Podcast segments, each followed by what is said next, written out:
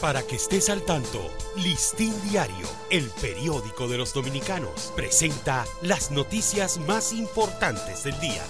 Buen día, hoy es sábado 25 de febrero de 2023. El déficit de psiquiatras que tiene el país, sobre todo que ejerzan en el nivel público, no solo limita la atención en hospitales de Santiago, sino en otras provincias, sobre todo la región sur. La deficiencia de micronutrientes afecta el desarrollo del infante a corto y largo plazo y la pospandemia sigue impactando a la malnutrición de la infancia y adolescencia, advierte la Sociedad Dominicana de Pediatría.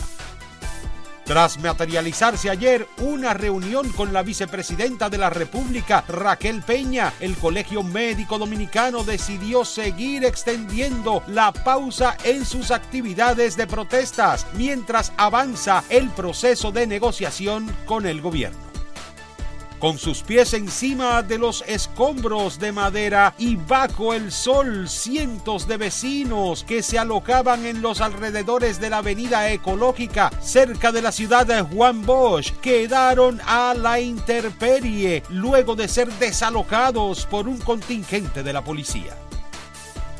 El sector empresarial volvió ayer por cuarta vez a la mesa tripartita sin tener ninguna propuesta respecto al aumento que debe realizarse este año a los salarios mínimos y solicitaron al Comité Nacional de Salarios tiempo para consensuar lo que van a proponer. Para ampliar esta y otras noticias, acceda a listindiario.com. Para Listín Diario, soy Dani León. Para que estés al tanto, Listín Diario, el periódico de los dominicanos, presentó las noticias más importantes del día.